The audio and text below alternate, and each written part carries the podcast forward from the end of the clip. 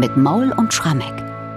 Erster Sonntag nach Epiphanias und 1726 hat Johann Sebastian Bach dafür die Kantate Liebster Jesu, mein Verlangen komponiert.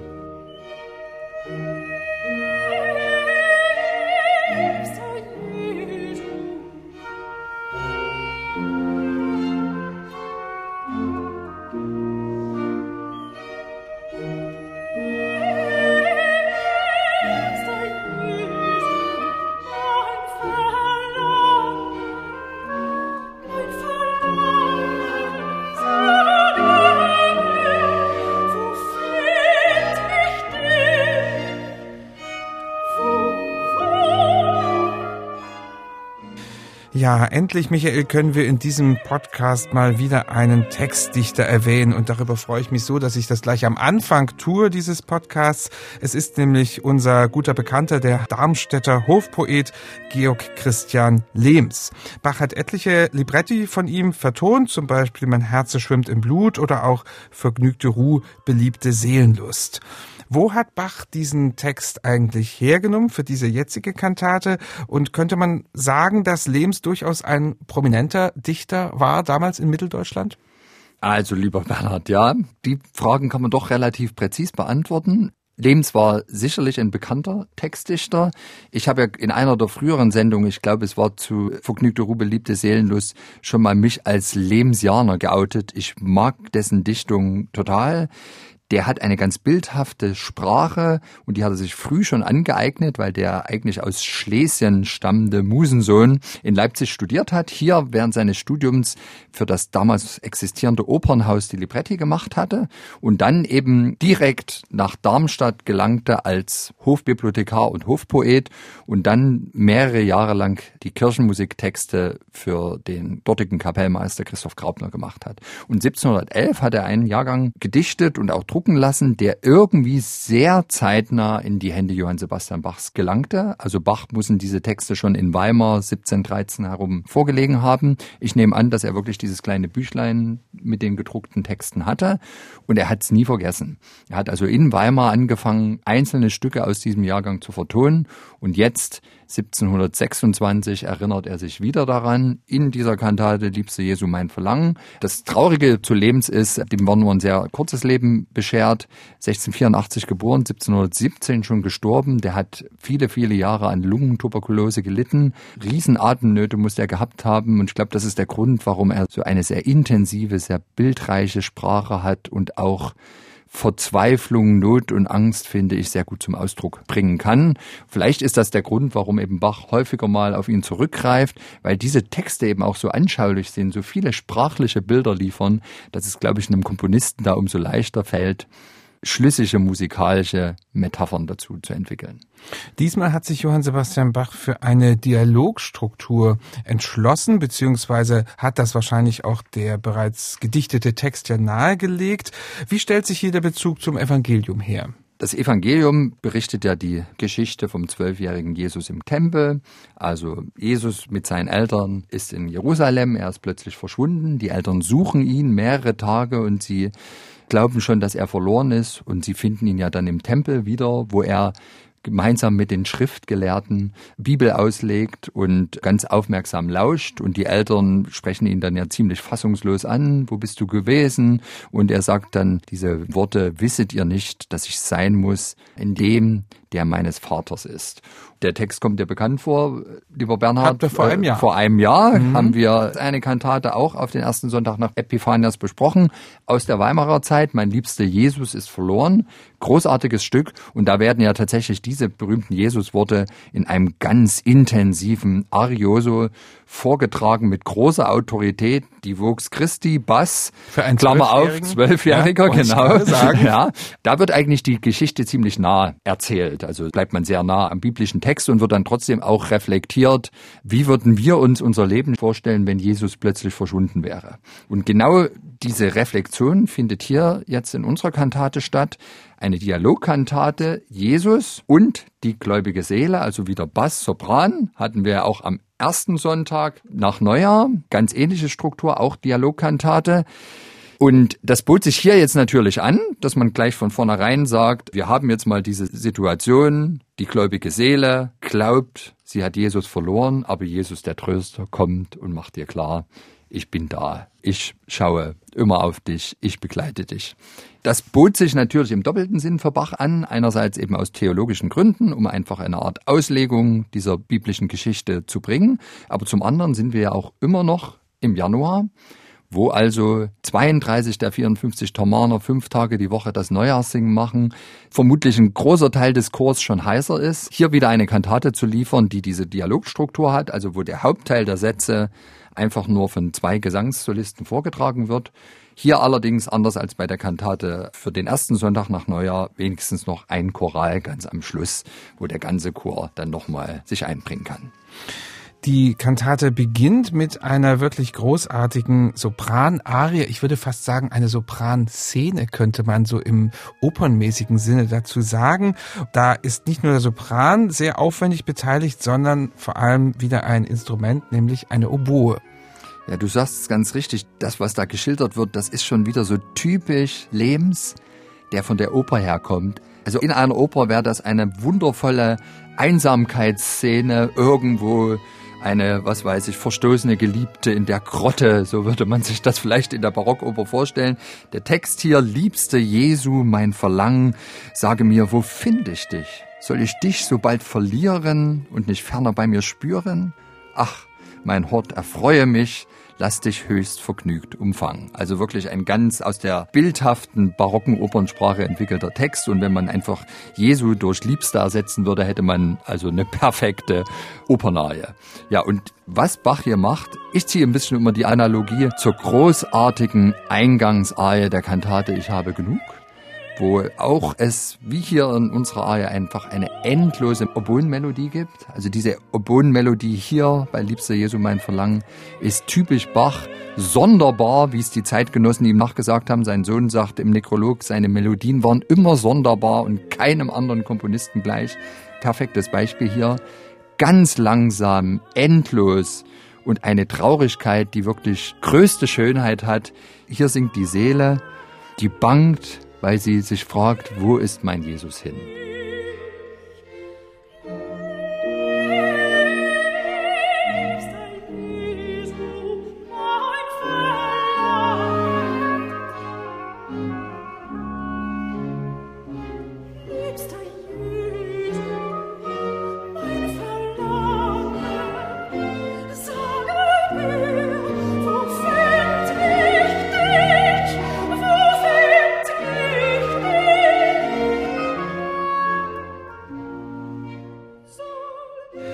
Hier ein kurzer Ausschnitt aus der einleitenden Sopranarie Liebste Jesu, mein Verlangen mit großartiger Oboenbeteiligung. Und dann direkt danach folgt dieses Jesus-Zitat, was du ja schon vorhin erwähnt hast. Wieder wird es von Jesus dargeboten, aber ganz anders als vor einem Jahr in der Kantate Mein liebster Jesu ist verloren. Ja, und zwar deshalb, weil das Ganze, was Jesus hier in einem kurzen, relativ schlichten Bibelzitat sagt, dann durch eine Arie mit Lebensworten nochmal bekräftigt wird. Und die ist von Bach richtig elaboriert worden. Der Text, hier in meines Vaters Stätte, findet mich ein betrübter Geist, da kannst du mich sicher finden und dein Herz mit mir verbinden, weil dies meine Wohnung heißt. Also mit anderen Worten eine barocke Paraphrase des biblischen Textes der Jesusworte gegenüber den Eltern, aber jetzt eben an die Seele gerichtet. Ja, und das ist eigentlich, würde ich mal sagen, Musik aus dem Himmel. Denn die Arie wird von einer Solovioline ganz virtuos begleitet. Darüber singt Jesus sehr würdevoll. Und wir wissen ja, der Himmel hängt manchmal voller Geigen. In dem Fall wirklich eine Geige, die das ganz großartig repräsentiert, diese Himmelsmusik. Und diese Arie lädt dann letztlich die Seele ein, ihr Herz mit Jesus zu verbinden, so heißt es ja auch im Text. Und da sind wir wieder eben bei diesem jetzt schon mehrfach in den Kantaten immer wieder betonten Bild. Jesus lebt eben nicht nur im Himmel, sondern auch in unseren Herzen. Hören wir uns erstmal die Geige an, die da im Himmel hängt.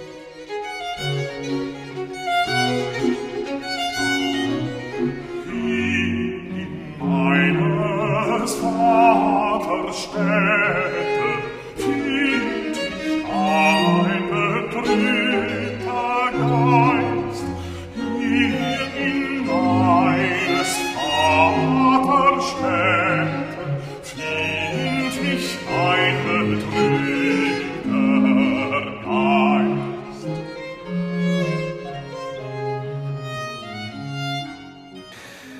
Soweit diese Bassarie, die im Grunde die Vox Christi darstellt. Und danach erst, also im vierten Satz der Kantate, beginnt der eigentliche Dialog. Also Bach bzw. Lehms haben hier ziemlich lange gewartet, ehe die beiden Stimmen in einen Dialog treten. Das gibt es ja in anderen Kantaten direkt im Eingangssatz, hier erst ungefähr in der Mitte der Kantate. Ja, zunächst haben die ja wirklich getrennt voneinander agiert und jetzt wird's zusammengeführt, vertont von Bach in einem Accompagnato. Die Seele beginnt mit den Worten, ach, heiliger und großer Gott, so will ich mir denn hier bei dir beständig Trost und Hilfe suchen. Jesus antwortet, wirst du den Erdentand verfluchen und nur in diese Wohnung gehen, so kannst du hier und dort bestehen. Und die Seele wiederum, wie lieblich ist doch deine Wohnung, Herr starker Zebaoth, mein Geist verlangt nach dem, was nur in deinem Hofe prangt, mein Leib und Seele freuet sich in dem lebendigen Gott. Ach, Jesu, meine Brust liebt dich nur ewiglich. Und ich finde, der bemerkenswerteste Moment in diesem Accompagnato ist eben bei dieser Antwort der Seele auf das erste Jesuswort, wie lieblich ist doch deine Wohnung. Da fangen plötzlich an, die Streicher so zu pulsieren. Und für mich klingt das wie ein Herzschlag. Und ich glaube, das ist jetzt nochmal auf die Spitze getrieben. Dieses Bild, Jesus, der hier zwar im Himmel ist, aber zugleich in der lieblichen Wohnung, die ja auch unser Herz ist. Und da ist ja völlig klar, dass man da auch den Pulsschlag hören will. Also das ist ganz zauberhaft und raffiniert gemacht. Jesus in unserem Herzen von Bach in Musik gesetzt. Das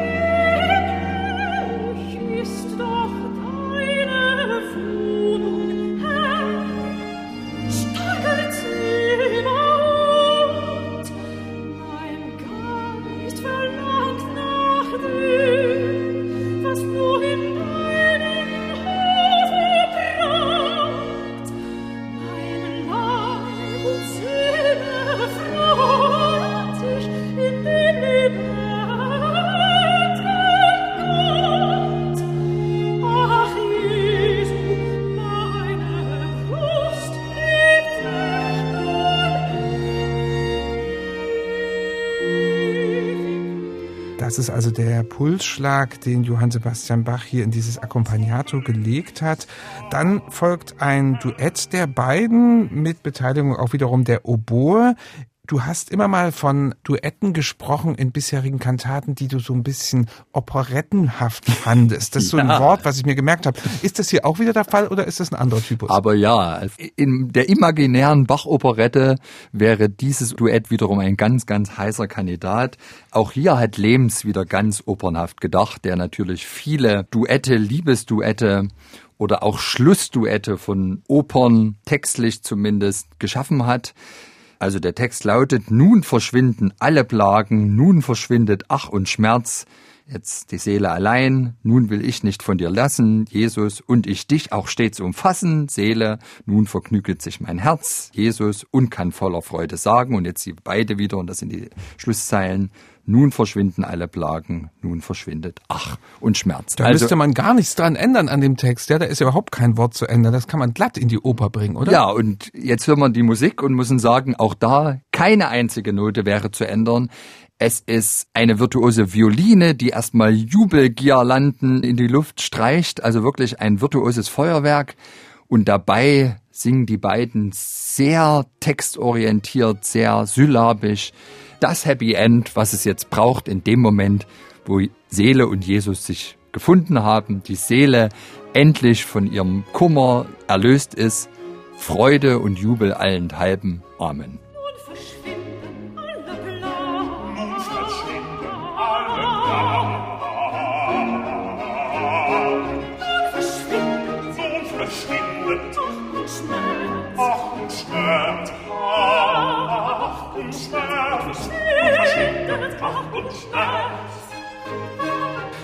Mit diesem Duett endet fast die Kantate. Es folgt dann noch ein Schlusschoral, wo dann doch noch ein paar Thomaner wahrscheinlich auf die Empore gekommen sind.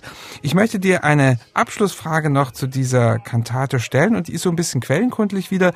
Es geistert immer mal wieder durch die ältere Literatur, dass diese Kantate vielleicht doch irgendwie eine Parodie sein könnte, eventuell einer Köthner Glückwunschkantate. Könntest du dieses Gerücht jetzt mal vielleicht aus der Welt bringen? Ich bemühe mich und ich glaube auch wirklich nicht an dieses Gerücht. Es ist ja so, wir haben Bachs autographe Partitur aus dem Jahr 1726. Das ist eine Konzeptniederschrift. Also man sieht, in dem Augenblick ist an sich das Stück entstanden.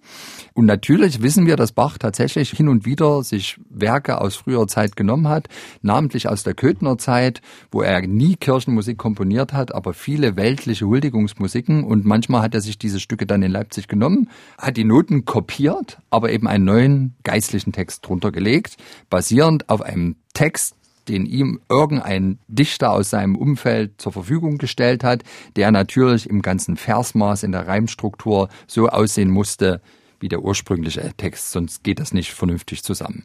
Und nun ist es so, die musikalische Sprache in dieser Kantate kann man jetzt wirklich streiten, ob die wie typisch 1726 klingen. Gerade die Eingangsarie, das sehe ich auch viel von Ich habe genug, was wirklich in großer zeitlicher Nähe entstanden ist. Aber das Duett in dieser wirklich plakativen Fröhlichkeit, das würde auch gut zum Köthener Bach passen. Und deswegen haben vor allem in der ersten Hälfte des 20. Jahrhunderts verschiedene Bachforscher akzentuiert, na wer weiß, vielleicht ist eben das ursprünglich vielleicht eine Hochzeitskantate oder irgendeine Jubelkantate aus der Köthner Zeit gewesen, daher auch das mit den vielen Duetten. Ich glaube nicht dran und zwar deshalb in den 1970er Jahren so lange hat es gedauert, hat Elisabeth Noack, eine Darmstädter Musikwissenschaftlerin, damals überhaupt erstmal erkannt, dass Johann Sebastian Bach häufiger auf Texte von Lebens zurückgegriffen hat, aus dem Jahrgang, den Lebens 1711 gedichtet hatte.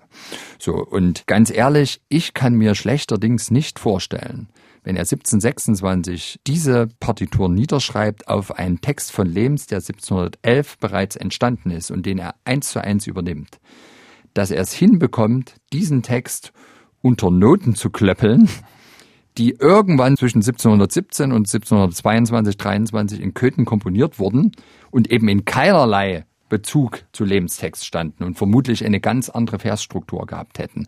Also Bach parodiert viel, aber in der Regel ist dann wirklich eins zu eins das Versmaß, die Reimstruktur zwischen Parodie und Original identisch. Und dass das hier so gewesen sein könnte, funktioniert an sich nicht, weil eben Lebenstext bereits 1711 vorlag, lange bevor Bach auch nur eine müde Note für Köthen komponiert hat.